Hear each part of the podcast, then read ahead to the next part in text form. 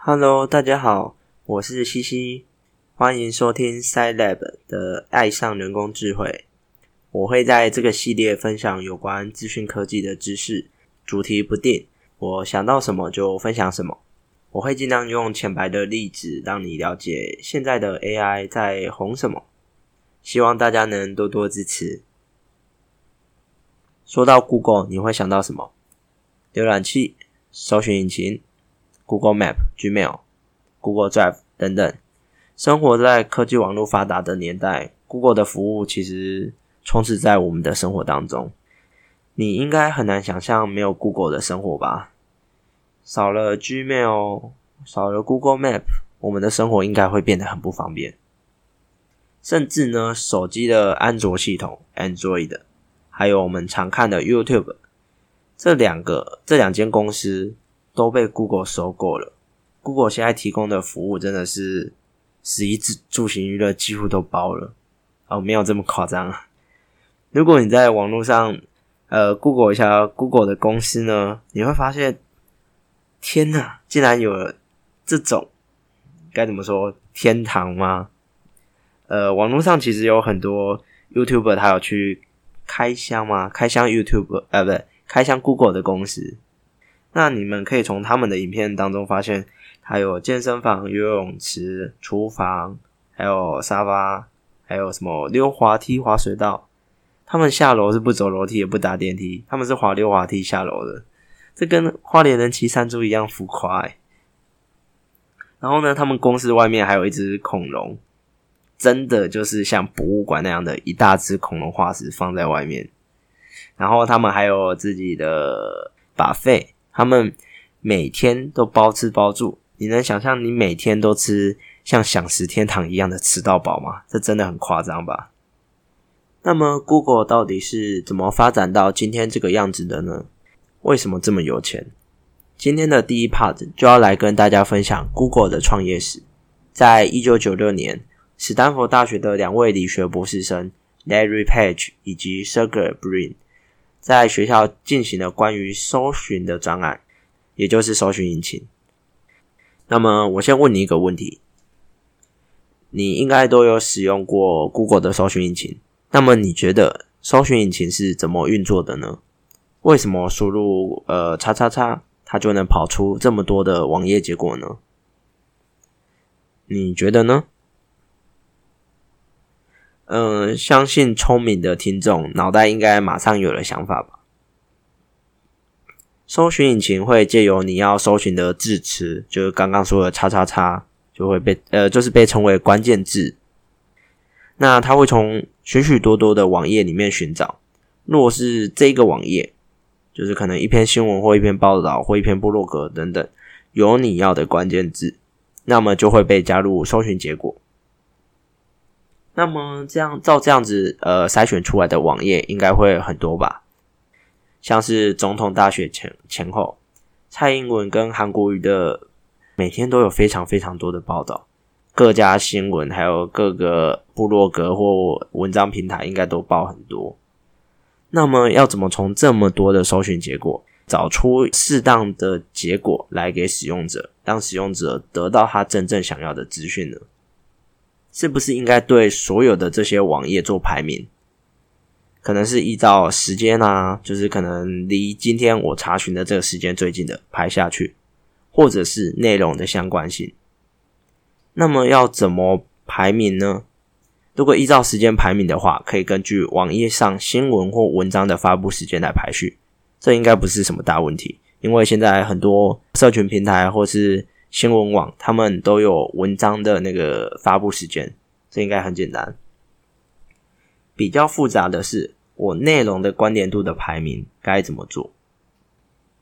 什么样的网页适合被排在前面？被排在前面的意思就是他们的关联度很高。那在这里，我先跟大家讲一个比较经典、比较传统的做法，然后它也蛮简单的，就是持平词的频率。这个方法在以前是很经典、非常常被使用的方法。就是呢，它会对各个网页，然后去统计它关键字出现的次数，然后依这些次数来做排名。假设今天我联合新闻网它的总统大选文章某一篇里面，它蔡英文跟韩国瑜它的字呢就出现了非常非常多次，可能四十次好了，然后其他可能其他篇文章都是十几二十次，那么这个网页就会被排在很前面。好，所以刚刚跟大家讲的是传统的搜寻引擎是怎么做的。就是依照时间排序，还有关键字出现的次数，我觉得其实这些都蛮简单的啦，只是差在你会不会写程式而已，应该是这样吧。今天假设你不会写程式，但是这些方法你其实是想得出来的，是吧？嗯，那这边插播一下，你应该听过演算法这个词吧？这个词原本应该只有资讯背景的人才会知道。呃，因为是大学的时候的必修课，而且也是许多工程师的工作都在研究的方法。那么最近“演算法”这三个字慢慢的出现在我们的生活当中，其中有两个主要的原因。第一个是因为 AI 的关系，最近 AI 真的超级夯，新闻媒体文章都在报道。那么这些 AI 是用演算法来做出来的，像是。最初最初最有名的就是那个 AlphaGo，打败用围棋打败那个韩国棋王的那个机器人。那么它使用的演算法，主要的演算法是蒙蒂卡罗决策树的演算法，听起来蛮炫炮的吧？跟阿姆斯特朗什么炮一样。好，那第二个呢是这一两年呢，对 YouTuber 来说并不好过，因为新的演算法。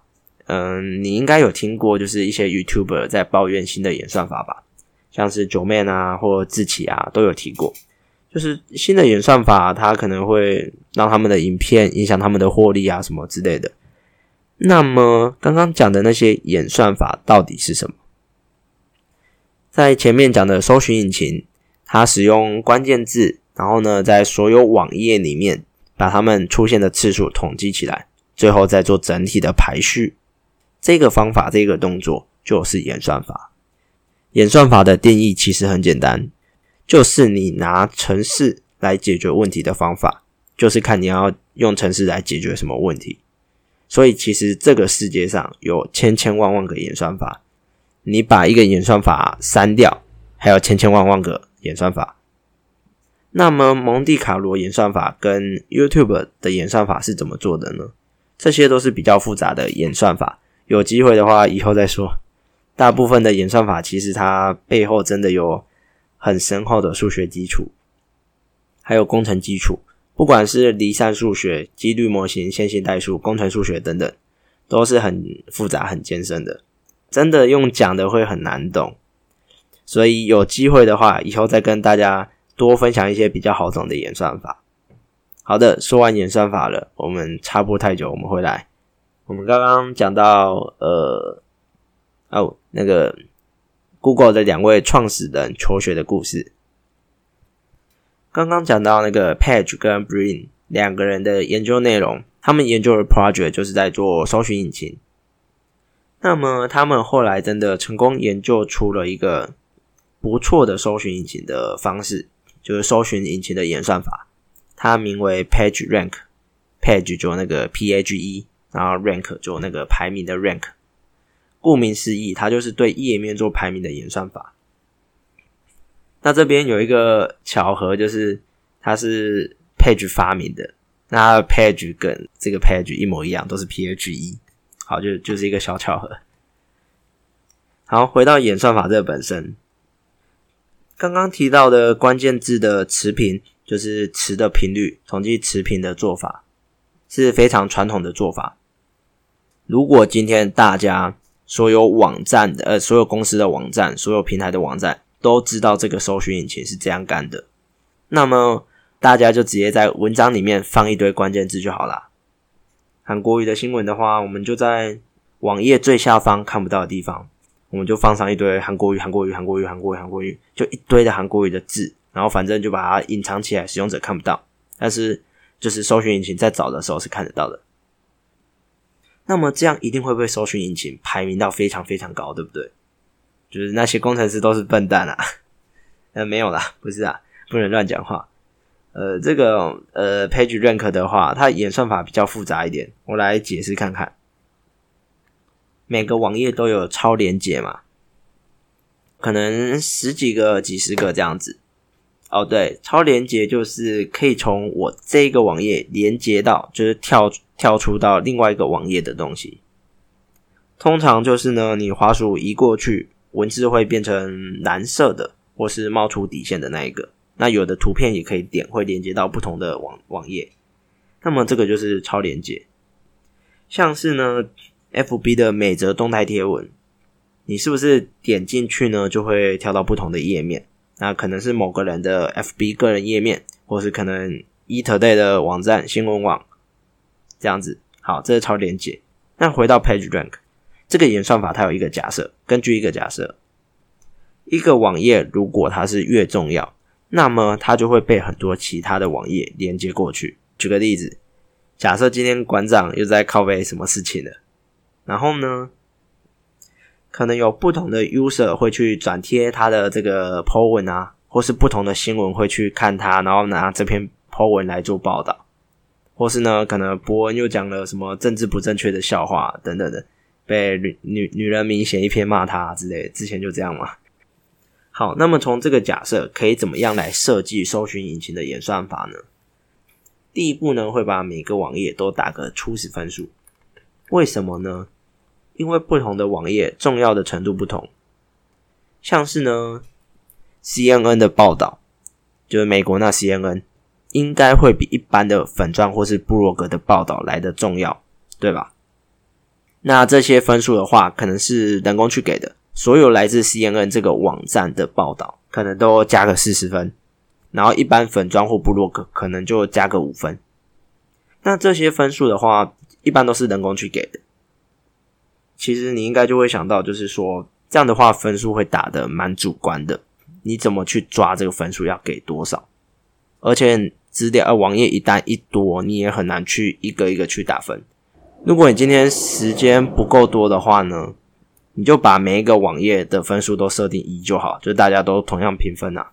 反正 CNN 的报道，今天越重要的媒体的报道，应该会被其他网页连接很多次。所以 CNN 的报道一定会比其他小规模的粉钻或部落格的连接来的多嘛？所以其实不担心会有太大的影响。好，那么初始分数打好之后呢，就是开始给各个网页做第二次的配分。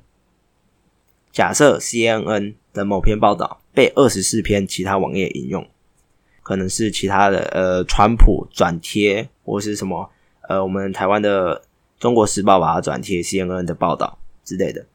那么 CNN 的这篇报道就加分。假设被二十四篇其他网页引用，那它就加二十四分。那这样子的话，其他网页也同样用这个方式运算，把所有网页都算完之后，就可以排序出受到比较多关注的网页来给 user 浏览。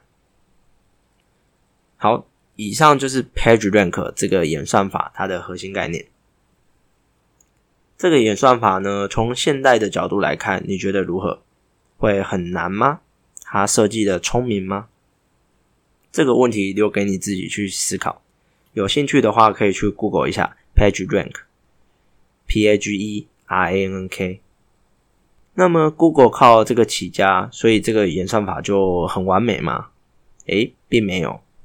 其实这个演算法是有缺点的。刚刚听起来它的假设是合理的，它做起来也蛮合理。那么它的缺点在哪？它的缺点就是倚老卖老。哎，不是，为什么讲个演算法会会讲到一个成语呢？啊，我跟你说，倚老卖老的话，就我了解的意思是，就是呃，仗着自己有经验，所以在那边求，对不对？那这个演算法也有这个缺点。因为刚刚说了什么？PageRank 它最主要的评分方式是计算呃某个网页呢它被连接的数量，那么这个就会有一个设计上的瑕疵，越旧的网页它被连接的次数一定是越来越多。稍微想一下这个为什么？我这边举一个例子，一样以新闻为例子。是不是每一篇新闻或部落格文章，它都会有参考来源或是延伸阅读？这是不是就是可能类似我们讲的 YouTube 的影片或是 Podcast 的这些每一集，它都会有所谓的长尾效应，就是它会一直不断的存在着。当然，可能不完全是一样的意思啦。我这样讲只是想说，让听众比较有个 sense，比较好懂。所以刚刚说的这个就是 Page Rank 的缺点。你今天越旧的网页，它一定会被更多新的网页去连接到，所以它越旧的网页分数会最高。这样子，你新的资讯永远进不进来。这个就是 Page Rank 的缺点。但是在当年网页刚网际网络刚开始发达的时候，Page Rank 是还蛮有用的。而到了现在二零二零了，呃，大概二十一年过去了，经过这么多年，这个方法其实也早就已经被放进教科书了。他们的搜寻演算法早就已经不断的精进，越做越好。你也有在用 Google，所以效果如何你也知道了。讲到这边，算是把 Page Rank 跟大家介绍完了。那么回到 Page 跟 Brain，他们在一九九六年就使用这个演算法，就是刚刚 Page Rank 做了一个搜寻引擎。那么那个时候取名叫 Backrub，B A C K R U B。它 Back 就其实呼应到就是它刚刚演演算法所说的，它每个网页会回去看它被连接的那些网页，就是会 Back 回去。所以称为 Backrub，有这样的概念。那隔年的一九九七呢，他们觉得这个名字取得不太好，他们想要改名。然后经过团队成员成员的脑力激荡之后呢，他们呃找到了一个字，觉得不错，就是那个 Google，就是 G O O G O L 这个字，跟 Google 的蛮像的。那这个。字呢，在数学上代表的意思是呃十的一百次方。那这也或许代表着他们想要搜刮全世界所有资料的雄心壮志。那么最后可能是笔误或是其他的原因，阴错阳差把它写成了 Google G O O G L E。然后呢，他们后来也觉得这个单字念起来比较顺口。所以就把 Backrub 这个搜寻引擎改成了 Google。那这个只是对搜寻引擎的更名。Google 的公司是在又一个隔年，一九九八年才创立的。那么作为一个主流的搜寻引擎，他们却意外的有在花费心力，就是呃开发许多的彩蛋。举个例子啊，你一定曾经体会过，就是没有网络连线的痛苦吧？呃，我也是。那时候的我们在那么没有网络的悲惨的时刻，陪伴我们的是一只小恐龙，就是那个 Google 浏览器在没有网络连线的时候会有的那个粪 game，就是小恐龙按空白键，然后跳来跳去这样。那这其实真的是蛮一枝独秀的，因为当时并没有任何一个浏览器这样搞。呃，或许也因为这个原因，可能就让 Google 他们当年吸引了不少使用者来使用 Google 浏览器 Google Chrome。然后呢，还有就是逢年过节啊，或是世界伟人的生日或忌日，Google 搜寻的首页，它的大 logo 也会有所不同。可能复活节会有比较复活彩蛋风的 Google 单字那几个字的那个图啊之类的。而且有时候有的节日、有的日子，它甚至会有不错的呃开发不错的小游戏让你点进去玩。然后再讲两个，这是我们台湾人台湾狼专属的彩蛋。前一阵子，大概去年或前年吧，在网络有掀起一个小风潮，就是呢，你在 Google 打“龙柱回逃”这四个字。这个就是那个茄子蛋跟吴鹏峰大哥一起很红的那一首《浪子回头》。一般我们 Google 的时候都会打中文，所以“拢住回逃”就会打“浪子回头”嘛，对不对？可是呢，有网友测试发现，当然不知道为什么 他会这么无聊测试出来。他把台语的发音，然后呢用对应的中文字打上去，就是刚刚说的“龙柱回逃”，就是“龙柱回逃”，然后把它用中文这样搜寻出来的结果，竟然跑出了“龙柱回逃”那一首歌的 YouTube 连接，这很狂，很厉害吧？那或许你也可以试试看其他首歌。我刚刚测试了那个切子弹的另外一首《龙溜人》也可以，然后我输入的字是那个“龙”拉龙的“龙”，然后溜溜就是那个溜溜冰的溜龙溜，然后 len 呢，因为中文没有 len，所以我就打英文 l a n。那这样竟然也有，这真的很夸张，他们竟然能用。这其实，在搜搜寻引擎的设计来说，就是很奇怪的设计。为什么会设计这个？真是好蛮狂的啦。好，那接着来讲专属台湾人的第二个彩蛋，Number Two。这个问题其实应该很多人会遭遇到，就是你在打字的时候呢，常常会没注意到你的输入法是哪个，就是常常你要打中文，结果现在键盘却是英文的模式，这样打出来就会变成我们。所谓可能被称为台式英文吧，就是外国人看起来是乱码，但对我们来说，就是我只是注意把它不小心打成英文这样子。那么你可以试试看，就是我呃打台式英文，然后看它的搜寻结果是怎样。我刚试了打那个蔡英文，那它的台式英文就是 H 九四 U 斜线空格 JP 六蔡英文。那么它的搜寻结果竟然都是蔡英文，这真的很厉害，真的超神的。说完彩蛋了，那我们再继续回来正题。一家公司呢，要怎么样才能做到，就是研发这么多的服务，然后给大众使用？呃，请你先伸出手指头，跟我一起数数 Google 的服务有多少。来，我们开始数。我们大概数一下就好。Google 的搜寻引擎一个嘛，Gmail、Google Map、Google Drive 就是那云端，然后 Google 的办公软体啊，可能是 Google 文件、Google 试算表跟简报，还有 Google 表单、Google 智力，还有现在就是因为疫情嘛，所以很夯，需要呃呃不是很夯，现在疫情很严重，需要呃线上开会软体，然后很夯的就是 Google Hangout 或 Google Meet。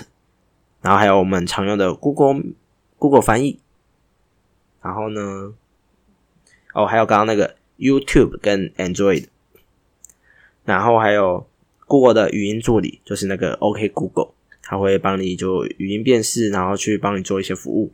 那当然还有 Google 的发音，就是所谓的 Google 姐。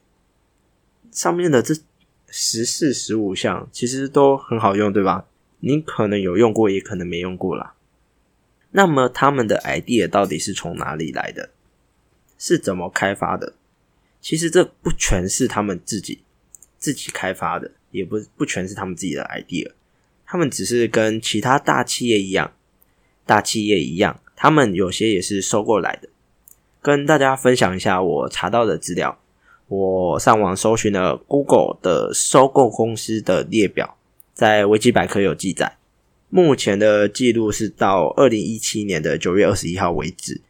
那在最后一笔资料就是二零一七年的九月二十一号，他们收购了 HTC 的 ODM，就是代工的制造那边，就是当年的新闻也炒了一阵子。然后他总共到 HTC 为止，共计收购了一百八十三家公司。然后呢，表格上记录了收购的公司名。然后收购价格，还有他们收购后的改造或是整合。什么是改造或整合？像是假设我今天弄一个服务叫什么 A B C，那他们可能把它整合进去叫 Google A B C，挂个 Google 开头，或是根据现有的服务再去做延伸，或是呃把它变得更好，这样。那么呃从他们改造或整合的这一栏，我去看的就是说。光是 Google Map 这一个服务，他们就收购了七家公司。那这七家公司主要在做的有交通分析、地图分析，还有航拍等等，这些都是 Google Map 在用会使用到的技术。那么从这里你可以呃发现到，就是 Google Map 提供的那么多服务，可能两年前的服务跟现在服务有差，可能它多了几项服务，我们可能会以为是他们又开发又有新的 idea，但其实搞不好他们只是收购了新的公司，呃，一些新创公司，然后把他们的服务给它接进去 Google Map 里面。然后呢，他们虽然是身为主流的搜寻引擎，他们也收购了四家做搜寻引擎的公司。那我们也知道，就是说，呃，这就是大公司的方式嘛。我虽然已经做得很好了，世界第一了，但是我仍然需要注意那个后起之秀。这些新创呢，一定都是针对现有的服务没有办法。呃，提供到的地方或是它的缺点来做改善，提供一个更好的服务。那么，他们 Google 一旦就是大公司，一旦发现说，诶，这间新创的产品呢，是我们没有想到、没有开发技术，可能他们改善了我的优点，或者他们有更新、更好的演算法，那么我就去收购它。一方面呢，是把它整合进我现有的产品服务，让我的产品服务更好。一方面呢，也可以避免说它成为新的 Google 来取代我。当然，这个会可能性比较低啦。但主要都是考虑到去精进自己的产品服务，所以会做许多收购。那这些收购当然也是有些是要经过许多考量，当然有些收购也是会失败的。不过就是看他们自己董事会或是一些分析团队去分析的。好，那到这边呢，说完了他们的产品服务。不知道你有没有发现，就是说，诶，为什么这些它的服务大部分基本上都是免费的？那为什么他们大公司还那么有钱？这样子不会破产吗？我用了免费的东西，用了他们公司的伺服器来，他们的云端来存我自己的东西，然后耗他们的电，然后使用他们的运算资源，为什么？哦，当然，他们可能。刚刚提到的那些服务，可能有企业用或是专业版要收费，但是其实这这些也只占了一小部分而已。那么，为什么他们还能这么有钱？这个问题的答案就是广告。你知道吗？Google 一年的营收有七十趴是来自于他们的广告。这个很难想象嘛？一家公司怎么靠单纯靠广告收入来？维持下去。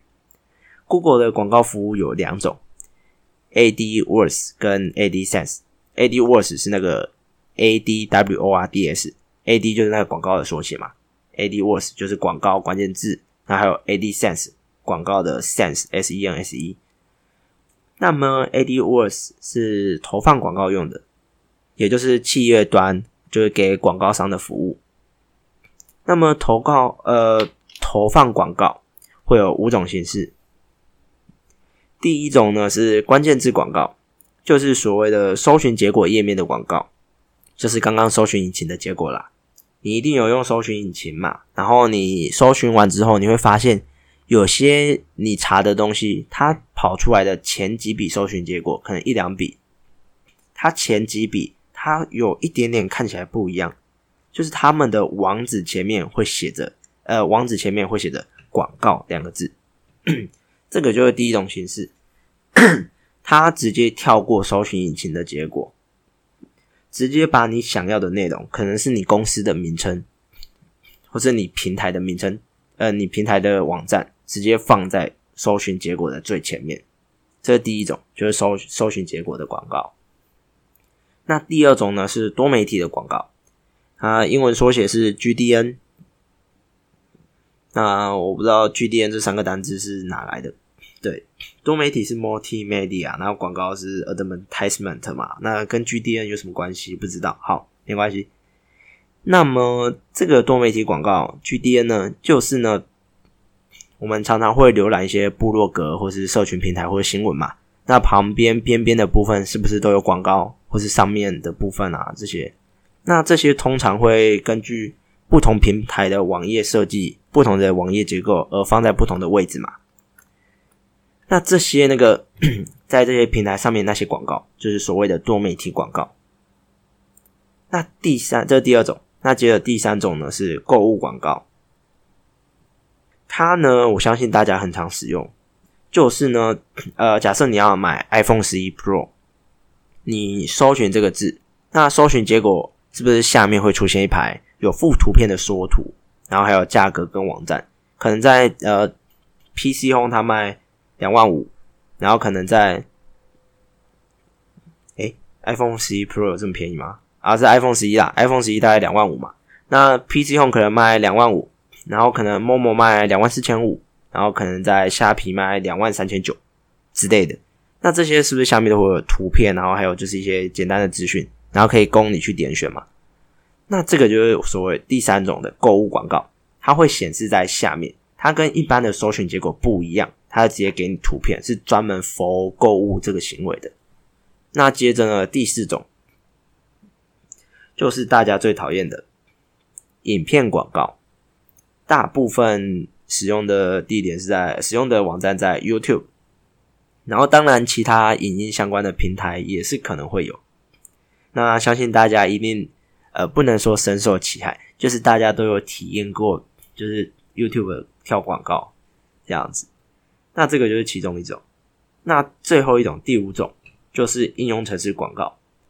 我们在使用手机搜寻的时候，例如说我要去虾皮购物嘛，那我用手机的 Google 浏览器就是搜寻，可能我要买。呃，置物柜，然后打置物柜虾皮，那么它当然搜寻结果第一条就会是虾皮里面的置物柜那那一个分类的网页嘛。那你可以注意到，其实，在那个网页结果上面会多一会多一个搜寻结果，也不能说搜寻结果，就是多一个网页资讯在那边。它是什么？它就是告诉你，你可以下载虾皮 APP 来更方便的订购。那这些。就是所谓的应用程式广告，它可以为你推荐你做你的这个搜寻结果，它适合什么，可以下载什么样的 A P P，来让你这个结果可能更有效的去搜寻。这样，那这个就是第五种。那以上的五种形式，呃，再快速讲 review 一遍。第一种就是呃关键字广告，一般的搜寻引擎结果。第二种多媒体广告，就是一般的。新闻或者部落格会看到旁边的那些广告。第三种就是购物广告，就是我输入我的商品，下面搜寻结果会有附图和价格的那一种。第四种就是我们的呃 YouTube 的影片，呃 YouTube 的广告。那第五种就是呃 APP 的推荐广告。那上面这五种都是广告商可以投放的形式，可以投放的场域。那么，再套用到原本呃搜寻引擎的概念，我今天如果有十家公司啊，不要十家了，五家就好。五家公司我同时要看同样的广告，就是像我我我们这五家都是在卖 iPhone 的，那么我要在就是投放广告，要让就是使用者可以优先看到我的，这样比较容易被点击嘛。最优先的当然最容易被点击。那么他要怎么去做排序？又回到这个问题，要怎么去做排序？谁应该最优先被显示在第一个？那在 Google 的 AdWords 里面呢？AdWords 它背后的机制有两个，第一个呢就跟拍卖一样，谁喊的价格高，谁就有机会胜出。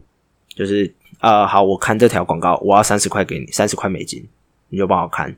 啊，B A A 说三十块，啊 B 就说啊不要，我要五十块，我要你帮我排更前面，这样就是漫天喊价这样子。这个呢就很明显，就是谁喊的谁喊的高，谁就赢嘛。那第二个机制是比表现，谁的广告表现好，谁就有机会胜出。那表现好是怎么评比？什么意思？表现好是会跟广告的质量有关系，可能是点击率或是你的内容。写的好不好？那这些呢？判断呃，这个广告的表现好不好？广告的质量会有对应的演算法去做侦测，去做算分。所以这个的话就先带过。所以呢，最后广告的排序会依据这两个机制，就是呃，谁的价格出的价格比较高，还有谁的广告质量比较高，然后综合评比来定。所以说，你也有可能。你你钱不够多，但是你把你的广告的内容做好，这样你也有机会冲到比较前面。好，那刚刚讲的就是 AdWords。如果你有投放广告需求的人呢，可以就是去呃搜寻引擎打 Google AdWords 了解看看。那刚刚说这个 AdWords 是给广告商用的嘛？接下来讲 AdSense。那这个呢？AdSense 是什么东西？它是给想赚钱的人用的。我们刚刚呃举的例子里面，还记得第二种吗？多媒体广告就是会放在各个平台的网站上。那那个网站就是可能去申请 AdSense，然后把自己的网站空出一块地方。接着把 Google 给的城市码贴上，Google 就会自动帮你把广告安插进去那一个区块。那它的获利是怎么算的呢？这边给大家一个参考值，这是我从 Google 的 AdSense 它那个呃上官网嘛，就里面它可以协助你，就是依据你的位在的地区，还有你的那个分类，就是你可能是做科技的，或是你是做人文的，或是你是做旅游的这些。初步的帮你出估你的呃广告收益会有多少？那么我刚刚去看，就是假设在亚太地区，然后你是做科学的，不管科学的什么，那么假设你网站每个月的浏览量达到一百万的浏览量，就是可能会一百万个人点，或是或是点很多次啦，这样子点击率啦达到一百万每个月。那么你的广告年收益会有多少？十万美金，也就是大概三百万台币。那其实每个月浏览量要一百万，其实也很难呐。这样的网站一定都会有规模，三百万可能也是还算不够符合他们的人事啊，或是一些创作者的钱。那么换算比例比例来看，就是一比十啊。假设你每个月平均有 N 个浏览量。你的年收就是 n 除以十的美金收入，记得哦，每个月平均，所以就是你十二个月要有十二乘以 n 个浏览量，这样子你才会有年收入 n 除以十的美金收入。好，那 Google 的广告呢，有给广告商的 AdWords，然后还有给版面提供者的 AdSense 嘛，就是刚刚讲的，我在我的网站挖一个空间给你放广告。那么，嗯。世界上有非常非常多人在使用网络，对吗？那请你仔细回想一下自己一天使用网络的状况，有什么时候是没有使用到 Google 服务？有什么时候是没有使用到 Google 服务的？当然，FB 也有自己的广告啦。呃，这样说好了，你每天使用手机或电脑时会看到多少的广告？稍微想一下，可能十个。二十十折二十折吧，看你使用的频率啦。但基本上十折二十折跑不掉吧？那你再想想，世界上每天有多少人在上网？一则广告一美金的价格来看好了，一则广告一美金还还 OK 吧？这还蛮合理的嘛。那光是你假设你十则广告你就十美金，那世界上有多少人在上网？那么这样世界上每天的广告收益会是多少？那当然，这些广告收益不止 Google 啊，FB 也有广告啊，或者其他也有他们的广告。那我们就再缩小范围，就是在 Google 提供的服务里面，它其实提供很多服务，就是刚刚举例的，已经跟工作、读书、生活、旅游什么的都密不可分了。Google 它可以在自己的产品服务里面随时随地的插入广告，因为第一个，它就是做一个平台，让广告商可以。呃，丢广告进来，然后让可以提供版面的人有版呃版面可以去放，然后自己又有自己的服务可以插入很多广告，所以有点类似球员兼裁判吗？可能是吧。那反正就是他可以随时在自己的产品服务里面随时的插入广告，这个你应该都知道。像 YouTube 的影片，它插入广告也是一个嘛，那就是他们自己的可能 Google 的一些东西也可以插入广告嘛。那么。所以其实这里面的收益是非常非常大的。你就想想，今天有人说 Google 是借由广告收益，呃，广告收益来维持它的营运的，这样子的话，好像就没有那么意外，因为每天有多少人在上网，他会看到多少广告，那每个人看到同一则广告，他都是算算钱的。我跟你看到同一则广告。那就是两倍的广告的钱嘛，对吗？假设今天 PC Home 的一个什么自拍棒，它的广告出来，我看到可能就一美金，你看到也一美金，一百个人看到同一则广告就一百美金的。所以其实这广告收益真的很可怕。那所以 Google 就是靠提供很多免费的服务来抓抓住自己的使用者、用户浏览量，然后还有当然收集使用者的资料，这是他们可以拿来做什么 AI 的训练啊、深度学习啊等等的这些之后会提到。那他们就靠这些就可以来获得很多的使用者嘛。那这样子，他们就可以投很多广告给我们，那也就会从中获取到很多的钱。好的，那以上就是本集有关 Google 的一些简单的介绍，希望你能从中学习到一些有趣的知识。还有，为什么本集的标题会是“世间美好与你环环相扣”？呃，因为它好听，呃，我觉得它蛮好听的啦。好，那主要是因为我觉得。有了 Google 的出现，因为有了 Google，还有我们科技的进步，所以可以让我们的生活更加的美好。我是西西，我们下集再见。